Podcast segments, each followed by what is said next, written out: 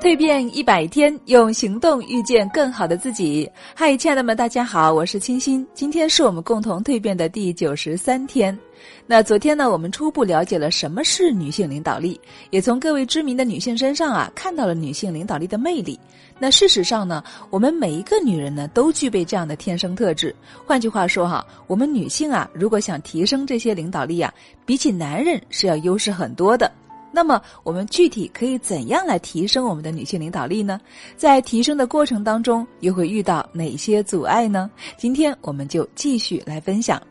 我们先来看看在工作的实践中对领导力的进一步理解。我们中国人呢，觉得领导力呢是一种不可琢磨的东西哈，它是一种感觉，是一种气质，是基因里面带来的，或者说是锻炼出来的。但是西方人呢，他并不这么认为。西方人啊，认为领导力呢是一系列的工具，领导力就是你怎么和员工说话，你怎么表扬他，怎么批评他，怎么给他授权，怎么带他创新，怎么跟他开会，怎么变革，以及怎样的流程改善等等。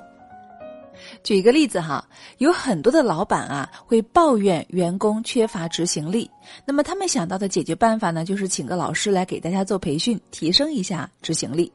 那执行力的课上完之后啊，效果非常的明显，员工呢就像打了鸡血一样，干工作呢是热火朝天，做事情呢争先恐后。但这样的情况呢，最多坚持两个星期，然后大家就又恢复到原状了。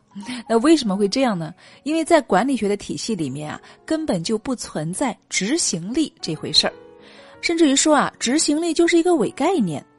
而在西方的管理体系当中呢，他们就认为员工的执行力就等于领导的领导力。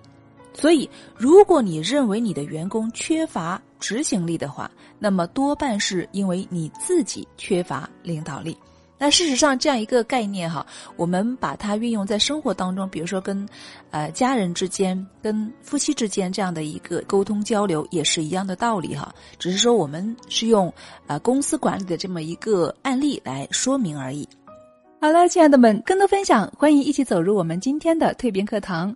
那今天的分享就是这样了，我们蜕变课堂不见不散哦。